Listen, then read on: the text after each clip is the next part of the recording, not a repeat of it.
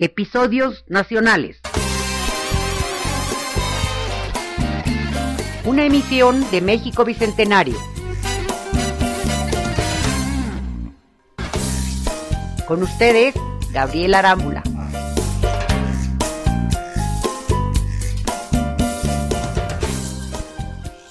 Déjenme comentarles que existió un hombre llamado Carlos Benegri, más o menos estamos hablando por la década de 1940, 1950, cuando falleció este periodista. Era un hombre interesante, era un hombre complejo, un hombre contradictorio. Todos los periodistas y gente que lo conocieron decían que era un tipo dotado, un tipo inteligente, un tipo sensible, su padre fue diplomático.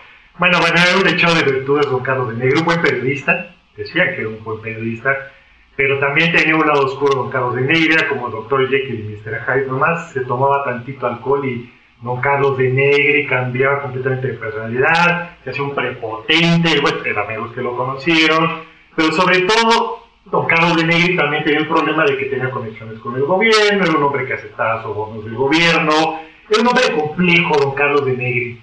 Al final terminó, terminó sus días muy malos, su misma esposa lo, lo asesinó en defensa propia, por, porque don Carlos de Ney está un poco tomado y le gustaba golpear a su esposa de vez en cuando.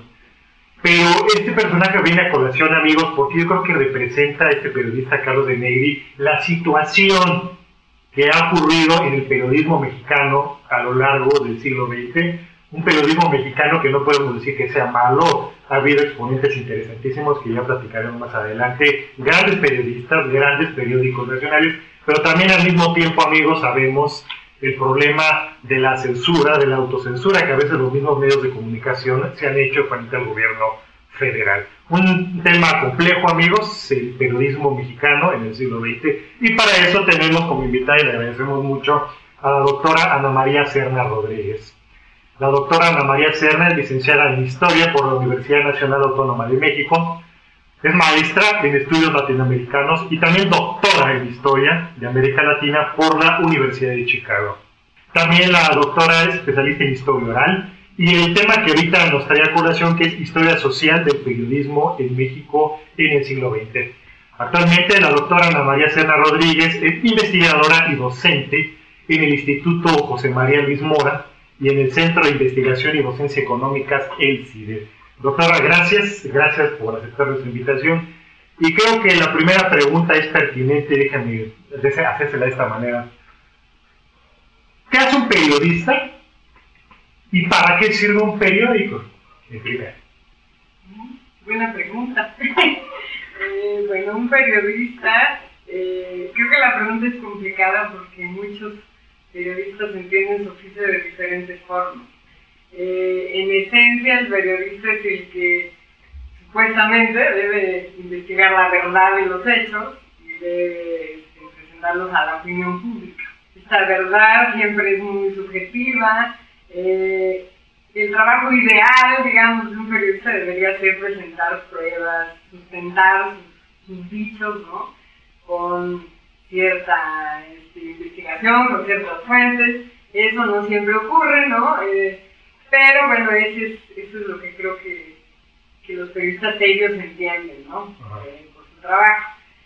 Del periodista o de los que se llamaban en, en otras épocas escritores públicos o la gente que, que escribía en los periódicos, que es la opinión. Entonces, en estos dos terrenos, digamos, se vive el periodismo, porque bueno, hay una parte que es la, la opinión, la crítica, la exposición, digamos, de las ideas de ciertos personajes, líderes de opinión, se les llama también ahora, eh, y que bueno, que la intención del periodismo era guiar a la opinión pública, ¿no? Hay dos, son dos cosas muy distintas, uno es informar con veracidad, con eh, efectividad y la otra es opinar sobre las cosas. Pero se complementan, ¿no? Al fin de cuentas. Se complementan y no, porque bueno, creo que ahora, hoy vivimos en un exceso quizá de opinión. Entonces digo, la, esto viene, son dos tradiciones, son dos tradiciones distintas, una que viene más de un periodismo de influencia norteamericana, donde la, el trabajo de, de, digamos, de investigación, de veracidad, de presentar el hecho, y ser mucho más neutral ante los hechos, se ha consolidado más y esto influyó en buena parte de los periodistas mexicanos en una época. Y otra es la más la tradición europea donde se permitía, digamos, exponer la, las ideas, era un periodismo más ideológico, sigue siendo, ¿no? Si ustedes revisan los periódicos en Francia, en España, pues demuestran muy evidentemente, y más lo dicen, cuál es la ideología del periódico, no es un misterio. Y bueno, pues en realidad lo que hacen es opinar, sustentar sus visiones políticas, y son dos tradiciones distintas. Y, digo ya para concluir, creo que en México ha habido una mezcla de ambas, y no acaban, no se acaba de definir bien, a ver cuál es, cuál es nuestra tradición periodística. Pero, o sea, se refiere que usted dos tipos de periodismo, el periodismo combativo, que a lo mejor es el segundo que usted me dice, influencia europea, este de ideología, bueno, vamos a poner nombres, por ejemplo, La Jornada, ¿no? que sabemos que es un periódico que está comprometido con las ideas de izquierda, o dicen estar comprometidos con las ideas de izquierda, o periódicos de derecha, ¿no? como puede ser a lo mejor Reforma, ¿no? Pues, pues vamos a ponerlo de esa manera. Pero, doctora, usted, por ejemplo, ve el periódico Le Monde, usted lee el New York Times, por ejemplo, usted lee The Guardian en, Inglaterra, digo, el franceses, eh, ingleses o americanos, lo que ya consideramos un periodismo serio, pues más bien se refiere al de la influencia que usted me decía ahorita hace ratito, americana. No, o sea, no, el periodismo que le llamaríamos serio en la actualidad no se refiere precisamente a ser un periodismo neutral, únicamente se presente la información y que el público, el televidente, el radio escucha, si él que, no como un niño, no como un niño chiquito, sino que como adulto, sea capaz de procesar esa información y sacar una opinión. Es decir, ese periodismo combativo que usted me decía, ¿y no está pasando ya la historia? Creo que no, que no está pasando la historia. Digo, ahí creo que, que hay formas de hacer ese periodismo serio y en las dos vertientes, ¿no? Digo, si hay escritos pamfletarios, o la gente que expone sus ideas de, derecha o izquierda de manera muy fundamentada y muy, y muy, este, muy bien planteada, y creo que eso es muy necesario para la sociedad, ¿no? No, no creo que esté pasando de moda, ¿no?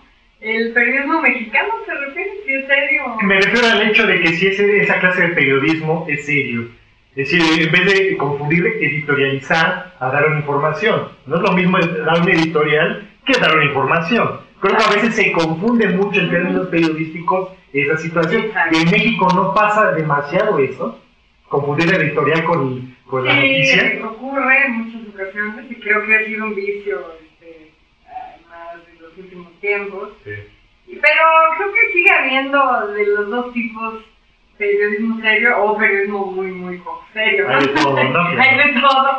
Este, creo que una de las cosas que hizo bien el periódico Reforma, sobre todo al principio, fue que dio una diferentes, dio cabida a diferentes visiones, ¿no? Los editorialistas, los articulistas sobre todo, pues, columnistas, perdón, tenían, había de todos, toda ideología. Entonces, creo que eso le ha dado mucho equilibrio y le dio en su momento a este eh, pues, nuevo tipo de periodismo que hizo el, periódico Reforma. Y también la portada, ¿no? Que fue una novedad, a colores, empezó a sacar fotografías. o sea, fue una presentación distinta. Ahora bien, doctora, eh, confundimos mucho prensa, pero realmente los periodistas están en todos lados ahorita. Hay, hay periodistas en radio, en televisión, en, en, ahora sí que en los periódicos, en el internet. A ver, le voy a hacer, le voy a hacer esta pregunta así muy, a lo mejor es muy fea. La prensa en México, prensa en el sentido de los periodistas, el periodismo, vamos a ponerlo así, el periodismo en México, doctora, en el siglo XX, ¿fue un periodismo vendido? Pues en general, claro que hay muchos cuadros, ¿no? Creo que hay que entenderlo con sus momentos históricos, con sus... Con eso de vendido, pues había, tiene sus problema, ¿no? ¿Vendido a quién, no? Al gobierno. ¿Cómo? Al gobierno. Eh, pues yo creo que, que, bueno, en un largo periodo de, de la historia de México, digamos, como a partir de los años 40 hacia los 90, eh, pues 80, 90, pues sí se puede hablar de esa cosa de periodismo vendido, pero yo creo que no es no debería exponerse de una manera tan burda, o sea, hay que entender muchas cosas, ¿no? Se tiene que entender cómo funcionaba el sistema político mexicano, cómo funcionaba el, las industrias de la prensa, ¿no? Estos grandes periódicos, y, y bueno, cómo, eh, cómo se daba la, la tarea cotidiana de los periodistas, ¿no?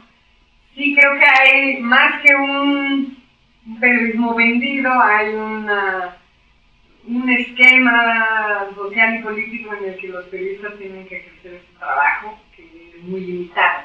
¿Por qué? Porque bueno, hay el Estado mexicano a partir de los años 40 es muy fuerte, empieza a tener mucha capacidad de control y entonces si no, no recurren a la censura burda y radical de bueno estar este, estar cerrando periódicos por lo que se diga o lo que se declare, pero sí tenían muchos mecanismos de control que son muy importantes, que la gente los entienda. Por ejemplo, eh, a partir de la presidencia de Lázaro Cárdenas se crea la compañía Pizza, que controla la producción de papel y la distribución de papel a los periódicos. Entonces, bueno, esto terminó, empezó siendo un un sistema para salvar la industria periodística, porque a principios de la guerra mundial, en ese momento muy álgido, ¿no?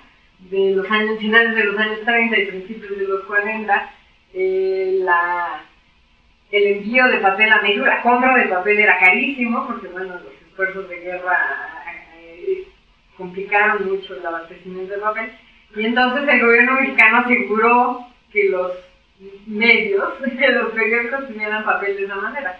Esto acabó convirtiéndose en un monopolio, en un control del papel. Pero ¿por qué tan generoso el gobierno de Cárdenas? Digo, pues que se las arreglaran como pudieran los periódicos, ¿no? Porque el gobierno tenía que proporcionar papel a, a los periodistas. Es, era más bien porque ya tenían en idea, en mente, un control de ese tipo, o eso ya ocurrió después, como usted me está diciendo. Sí, yo creo que el gobierno cardenista fue el inicio del control. El corporativismo. De, este control estatal. Aunque, bueno, los, los historiadores seguimos viendo el tema del periodismo en el cardenismo. Sí. Porque yo, yo estoy convencida que en muy buena medida fue un periodo de mucha más apertura que otras épocas. Y claro, puso los, también los, los las bases para este control. Uno fue ese monopolio de papel. Por un lado, era, fue una, una manera de obtener una solución para el abastecimiento de papel que se fue monopolizando en manos del gobierno, pero de momento era bueno, una manera de abastecer a, estos, a esta prensa. Ahora es un problema muy grave en este momento de crisis, ¿no? La compra de papel. El papel es, es excesivamente caro, la impresión es muy cara y y de hecho muchos periódicos pues están viendo en, en esta problemática. Pero Pizza ya no existe, ¿o todavía existe? No, ya no existe. no existe. No. De hecho, cuando Pizza eh, terminó, se cerró en los años de, del gobierno de Carlos Salinas de González, y de hecho hubo muchas, este, pues no protestas, pero sí muchos periódicos dijeron, no, pero ¿cómo no nos van a dar esta ayuda, no? Entonces, por eso esto del periodismo vendido pues tiene sus aristas, también hay que entenderlo en ese momento de, la guerra mundial, porque bueno, había una primera propaganda eh, nazi, ¿no? Eh, y también es un momento donde la propaganda de guerra de los Estados Unidos se vuelve mucho más fuerte. Y bueno, un poco tiene que ver con la parte de consolidar esta, esta oficina de información desde el gobierno hacia los distintos de órganos de prensa, diferentes, eh, digamos, para publicitar los logros y los asuntos del gobierno. Y por otro lado tiene que ver con el tema de la propaganda de la Segunda Guerra Mundial y cómo el gobierno mexicano intentó contrarrestar mucha de esta este, propaganda que andaba por ahí y que era muy fuerte en el caso de, de Alemania y en fin, todos estos asuntos de la Guerra Mundial. ¿Qué periódicos eran, ahorita aprovechando el tema, pronazis en esa época? Era, ¿O qué periódicos eran proaliados? El Universal, por ejemplo, el Excelsior, ¿qué, qué tendencia tenía? El, eran proaliados. Eran proaliados. En el, el, periódico que más influencia creo tenía de Bentimón, sí, bueno, era una De revista Vasconcelos. de José Vasconcelos, y La Prensa. La prensa.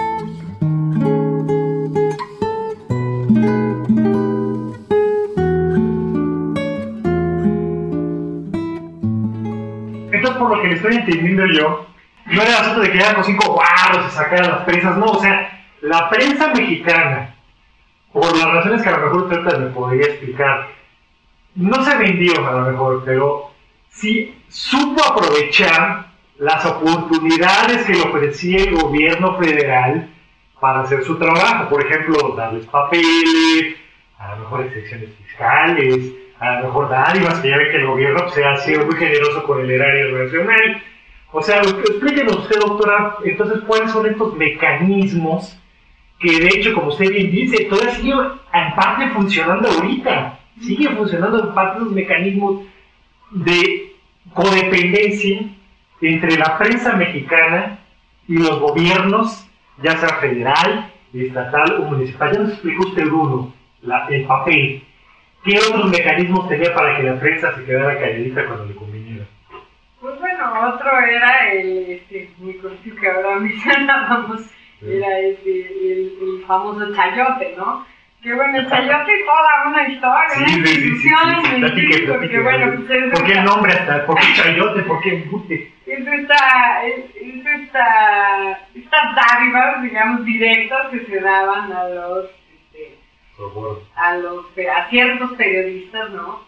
Que cubrían las fuentes del gobierno, ¿no? Entonces era una especie de sobresueldo, casi así ya establecido que se recibía, ¿no? Y este y que bueno, los periodistas también eh, también lo recibían en muchos casos, pues como creo que no les quedaba de otra. Sí hay buena parte de cinismo en todo esto, ¿no? Pero a lo que me refiero es que bueno, no el el gobierno mexicano no, no censuraba como pasaba en la época de Don Porfirio, no metían a la cárcel a los, a los periodistas, pero se daba esto a cambio, ¿no? O sea, era un poco de tener esa medida previa de control. ¿Y por qué aceptaban a los periodistas en esa época? ¿Por qué aceptaron? ¿Porque somos corruptos por naturaleza? O, yo se lo pregunto así de francamente, o porque realmente, y se lo digo honestamente también, el periodismo siempre, el siempre ha sido jodido en términos económicos. O sea, ¿por qué aceptar esa situación? Tanto los directores, los periódicos como los periodistas. Bueno, hay que diferenciar, ¿no? Creo Sí. que la pregunta es muy, muy buena. Sí, hay una diferencia entre los directores, los dueños de periódicos y el periodista trabajador. Sí, claro. El gremio periodístico siempre ha tenido muy malos salarios. Sí ganan bien los periodistas extranjeros, ellos sí ganan bien. Pues no conozco demasiado, pero mucho mejor, ¿no? Digo, gana bien mejor en dólares, en todos los euros. sitios, ¿no? En dólares en euros. Claro. Este, y sí, sí, siempre ha sido un oficio muy castigado términos. También, a partir de, de los años 40, creo que hay menos periodismo independiente, digamos, menos empresas que de verdad se sostienen por sí mismas. En realidad lo que hay a partir de los años 40 es pues, estas grandes empresas, de, los grandes empresarios que tienen periódicos, ¿no? Como pues el Universal, el, Novedades, el- todos estas, los periódicos del Sol, Sol de México, de Gabriela Alarcón, entonces bueno, pues en todos estos casos son los dueños de los periódicos que están, pues, que son empresarios muy cercanos a los intereses del gobierno y que no tienen ninguna necesidad de, de tener conflictos, ¿no? Eh, sí, bueno, eh, Usted me ha mencionado que hablaremos del caso de Excelsior, que es un caso que más adelante se vuelve muy, muy significativo, porque bueno, el caso de Excelsior es un caso que tenía un sindicato, este, una cooperativa. cooperativa, claro. Entonces los dueños son la cooperativa, y sí, esto genera una circunstancia muy distinta, ¿no? Pero pues sí, yo creo que la explicación de Chayote, por un lado, tiene que ver con esta parte de, del jodidismo del periodista. es una buena manera. Pero creo que tiene también que ver con una parte interesante, que es, bueno, cómo concebían los periodistas trabajo en esa época. También hay una parte de, de, de, ejercer el poder a partir del, del escrito, ¿no? Si usted hizo una introducción de Don Carlos de Negri, yo poco le llamaría Don, me parece un... me parece un mote verdaderamente... exagerado para el personaje. Este, pues, muy, muy apologético, creo que era creo que es el epítome del periodista. Exactamente, paradigma. Y es un periodista muy siniestro. Entonces, pues lo, lo, poco que yo conozco desde Negri, porque bueno, creo que nos hace falta y espero algún día ¿eh? tener una larga vida para hacer una muy buena investigación de este hombre, es un periodista muy negro. Sí tenía una independencia. Es más, este, de Negri era una especie de manipulaba la información para chantajear a X o Y político, ¿no? Supo moverse en este ambiente político mexicano que también tenía su propio juego interno, ¿no? Creo que esto es importante. En México no había democracia, teníamos un partido único, el partido único gobernó 70 años. Este, y bueno, ese partido tenía su propio movimiento interno. Siempre había, digamos... El PRI, el PRI. El PRI, de bueno, ¿quién va a ser el destapado? ¿no? ¿Quién va a ser el candidato a la presidencia? ¿Cómo se movían los grupos de poder internamente? Y creo que este, se manipulaba este tipo de, de, movimiento político. Y lo hizo muy bien de Negri, ¿no? Teniendo, pues aparentemente sí que tenía como información eh, privilegiada de los mismos eh, políticos. y chantajeó mucho. Y como bueno, si era un tipo con muy buena pluma, pues chantajeaba muy bien, ¿no? Claro.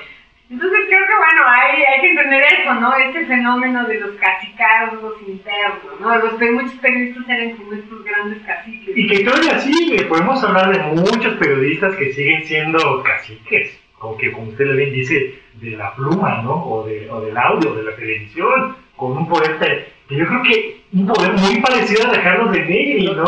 Son gente que puede destrozar y gente como Carlos de Negri o estos personajes que tuvieron mucho poder. También explica ese mecanismo entre gobierno y periodismo. pareciera que el PRIATO fue un gobierno represor y censurador de los periodistas. Sí lo fue en algunos casos, pero como usted bien dice, no necesariamente tuvo que ejercerlo. Los mismos periodistas se autocensuraban. Claro, creo que esto es un punto, aquí hay dos puntos muy importantes. Uno, los propios periodistas se autocensuraban, los propios directores y dueños de los periódicos censuraron a su propia gente. No, había esa regla de que no se podía meter ni con el presidente, con la, la Virgen de Guadalupe, y el ejército, ¿no?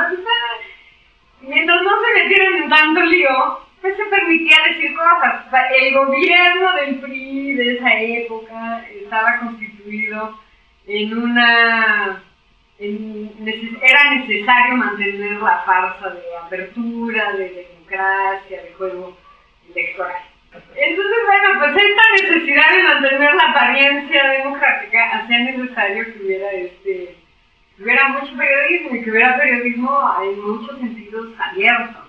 Claro que esto viene a, generar una crisis en el futuro, que bueno, usted mencionaba también hace rato este parteaguas del 68.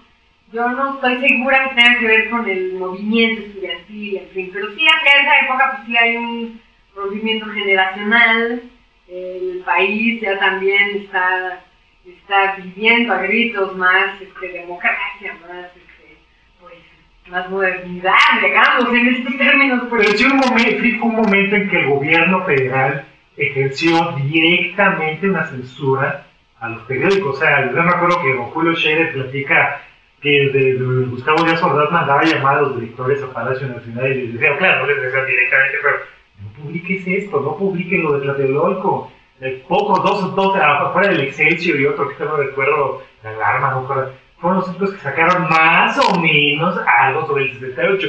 Pero me refiero al aspecto de que por primera vez yo creo que a lo largo de esta, de esta problemática, gobierno o periodismo, se les pasó la mano ahora sí el gobierno de Echeverría. Por eso yo digo que es paradigmático. No creo, ¿eh? Digo, hubo ahí un factor en el 68 muy importante, que era que había olimpiadas y había toda la prensa extranjera. Pero pues creo que se marcó un poco en lo mismo. Más bien yo creo que el empuje viene desde la sociedad, de, de los nuevos, de los jóvenes que empiezan a, hacer un periodismo ya más ambicioso. Creo que en todo eso también tiene que ver algo que, que transforma el periodismo, que es que los jóvenes empiezan a... El gremio empieza a profesionalizarse. A principios del siglo la gente no estudiaba para ser periodista. Sí, se hacía. Se hacían, de hecho, pues muchos cuentan que era el, este, que iban ahí porque no tenían otro... Otro O los habían rechazado de que acababan siendo periodistas porque o los habían rechazado de otro trabajo o no habían entrado a la universidad a la carrera que querían y acababan de periodistas, ¿no? Y pues mucha gente se formaba en la misma redacción, ¿no? Llegaban de, de mensajero y acababan siendo el, el director del periódico. Este, Entonces, también en los eh, en el transcurso del siglo XX pues se va profesionalizando el gremio. Entonces se empieza a ver este, carreras de periodismo muy serias como la la, De la escuela. Carlos Septién, ¿no? Empieza a ver pues una la Universidad Nacional tiene una carrera de periodismo que creo que eh, estos dos sitios, digamos, estas dos instituciones sí generan periodistas con otra visión de las cosas, mucho más educados en otros, en otros este, asuntos. No, no, aquí hay que tener cuidado porque no es que los, los periodistas de antes fueran no educados, ¿no? Eran más- mucho más cultos quizá, ¿no? Era sí, había toda esa... Claro. No se acababa de definir el quehacer, digamos, como lo definimos ahora, ¿no? Había, por ejemplo, gente que escribía en el periódico, pero también había sido... El caso, hay un caso eh, muy significativo. Por ejemplo, Martín Luis Guzmán, bueno, pues era novelista, había sido político, había sido político oficialista, de oposición, de todo, había ido exiliado, había regresado, se, acaba, eh, digamos, eh, teniendo una relación muy cercana al PRI y tiene una revista muy importante, la revista Tiempo. Entonces, bueno, ese era el tipo de periodistas del pasado, eran hombres que hacían de todo, ¿no? Y que, bueno, muchos eran abogados o hasta médicos, eh, en fin, y, y eran los- las fuertes personalidades del periodismo, ¿no? Eran más bien, eran muy variados. Sí, fue un, pasó de un oficio a una profesión a una ya. profesión, pero sobre todo porque donde realmente cambió pues es en estas nuevas generaciones que fueron jóvenes en los 60, 70, donde sí viene un cambio muy fuerte, radical. Y- o bueno, viene también de esta parte de la escuela Carlos Septién, donde bueno, muchos periodistas muy serios se, se formaron, o con Carlos Septién, que fue un periodista de oposición, ¿no? Eh, digo, siempre tendemos a pensar en la oposición de izquierda, pero fue muy importante en esa época la oposición llamada de De derecha, que no es necesariamente derecha, pero bueno, pues tuvo que ver. O sea, don Carlos sí fue de derecha. Puedo por ponerlo por etiqueta. Pues no era, derecha. era un periodista católico. Entonces sí hay una larga tradición de periodistas eh, católicos muy serios, muy, muy serios de- y de oposición al, al priismo, ¿no? Pero Ahora bien, la tercera, el tercer mecanismo, doctor, ya hemos platicado sobre lo del embute, los cochupos del gobierno, hemos hablado sobre el papel.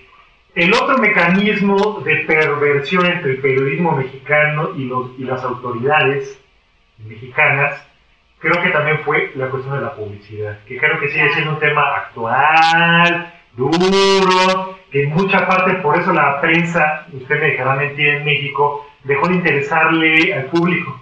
O sea, a, a la prensa mexicana yo creo que no le interesaba lo que opinara el público. no o sea, si tenía 5000 de tiraje no había bronca, porque la publicidad era realmente la fuente generadora de riqueza de, de- de los- del periodismo. ¿Sigue siendo así? ¿Y cómo fue ese mecanismo, doctor? ¿Y cuándo empezó? ¿Desde Don Porfirio? pues yo creo ¿O ah, que... de eso? Sí, eso ¿La sí puede que haya empezado desde Don Porfirio, porque sí, Don Porfirio sí, digamos, para definir un poco lo que era el periodismo en el Sí. en el Porfiriato, pues bueno, era una muy buena parte de subvención a los diarios que les parecía conveniente subvencionar eh, y la violencia, ¿no? Entonces, ahí sí había periodistas encarcelados, bueno, Pues eh, sí creo que este mecanismo de la publicidad fue, fue muy... Pues el, el mecanismo fundamental para mantener el control, ¿no? Sí había... No había... eh, había, por ejemplo, este, medios que sí se, se fueron un poco eh, separando de este asunto, ¿no? Por ejemplo, había, decían eh, de la revista Siempre, que estaba dividida en dos partes, ¿no? donde estaba toda la publicidad del Estado, donde se echaba loas al, este, a los, qué sé yo, al gobernador de Oaxaca, que había un este, anuncio de Oaxaca, y la segunda parte pues era mucho más libre, ¿no? Esto, esto lo, lo- me lo explicó eh, el licenciado Granados Chapa en una entrevista muy larga que tuvimos, una, digamos, la historia de su vida. Sí. Y bueno, y, y sí había gente que trataba de, de buscar el mecanismo de, de tener más libertad en este esquema. No todo el mundo estaba vendido, no todo el mundo hacía este trabajo tan, siniestro. ¿no? Pero volvemos a lo mismo, perdón que le interrumpa. ¿Por qué aceptaban los empresarios esa, esa línea que sabían al final de cuentas que representaba? Porque eran ¿Por? empresas mucho más amplias que el periodismo. Casi todos O sea. ¿por qué New York Times? No, a lo mejor estoy equivocado, puede ser. ¿Por qué New York Times, Los Angeles Times, el Washington Post, o Le Monde, el Express, de fin? O sea, ¿por qué todos esos no aceptan ese rollo de la publicidad? ¿Por qué ellos sí pueden vivir de, de su pub, de su opinión? ¿Y por qué los periódicos mexicanos o no han querido o no han podido vivir de la opinión pública? ¿Por qué ese, por qué ese fenómeno en México? Es lo que yo nunca he entendido. Pues, ¿Por qué aquellos sí y nosotros no? pues yo creo que en muchos casos eran empresarios que tenían intereses más allá de, No del periódico. O sea, el periódico era uno más de sus muchos negocios. Y entonces tenían la posibilidad de sobrevivir así. Y pues como le digo, era muy cómodo, ¿no? Era, era claro. una más de sus negocios, ¿no? Claro, claro. Creo que una cosa que no hemos logrado saber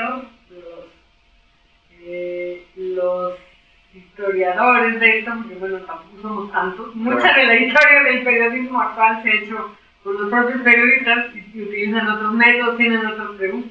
Lo que no sabemos es qué, tanto, qué tan negocio era. Es un periódico. Ujú. Y fue en esas épocas, ¿no? Entonces, bueno, muchos lo veían como este negocio, tan, tan claro como es. Ah, pues recibo un montón de publicidad del gobierno, esto está muy bien. Y me sirve como uno más de mis, de mis, de mis empresas, ¿no? En otros casos sí creo que muchos se hicieron, eh, se hicieron a partir del público. O sea, la gran, la gran enorme empresa que fueron los soles se inició con una, un gran éxito de las revistas La Paquita y El Pepino. ¿Cómo crees? Claro, o sea, eran unas, fueron unas revistas que, que, pues bueno, yo tengo ahí por ahí muchos porque casualmente mi abuelo llegó a trabajar a La Paquita de Juegos. Ah, Y bueno, pues eran un negocio, fue un re- negocio redondísimo. con una Entonces, canción esto- seca. el coronel García Baseca y esto generó una enorme empresa editorial. El Excelsior de Scherer en buena medida inició pues esta, eh, esta etapa, ¿no? De una vez que el gobierno le cerró las puertas, pues muchos de los periódicos aquí sí no viven de los lectores.